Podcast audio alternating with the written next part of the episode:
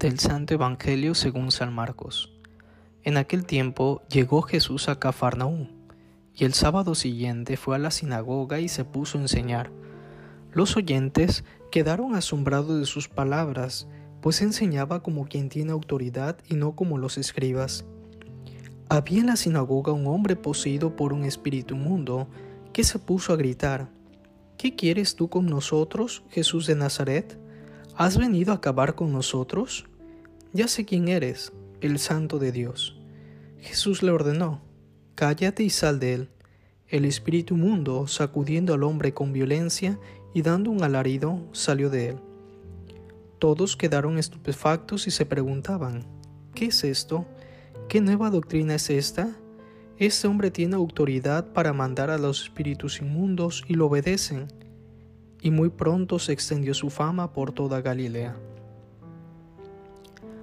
Palabra del Señor. Gloria a ti, Señor Jesús. Hermanos, hoy iniciamos la lectura de San Marcos con la vida pública de Jesús y nos presenta la narración de un hombre que se encuentra poseído por un espíritu mundo. Pensemos un poco en el tormento que tenía esta persona no por nada Cafardaún significa campo de la consolación. Jesús va para consolar a este hombre de su tormento. El demonio lo que pretende es querer suavizar la misión de Jesús. Por eso, cuando lo comienza a ver, empieza a gritar. ¿Qué quieres tú con nosotros? ¿Has venido a acabar con nosotros? Ya sé quién eres. Pero, ¿qué dice Jesús?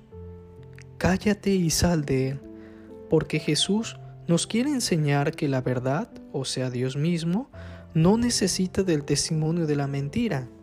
Por ende, el diablo es el padre de la mentira. Y cuando le dice sal de él, es porque ahora el Señor quiere entrar a la morada que ha sido preparada para él, que es su propio creador. Este endemoniado representa el pecado de la idolatría, porque quiere poseer algo que no le pertenece, y más aún quiere hacerse pasar por testigo de la verdad. Pensemos cuántas veces hemos permitido entrar a este demonio dentro de nosotros y he puesto el dinero, la fama, el poder, la flojera, la adivinación, los horóscopos, las lecturas de las cartas, etc., como dioses. Hermanos, Hoy el Señor quiere consolarnos y quiere expulsar nuestros propios demonios, representados en nuestros propios pecados. Abramos pues nuestro corazón y dejemos que Él entre y nos consuele.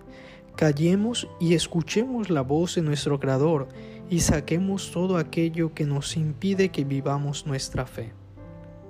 Que así sea.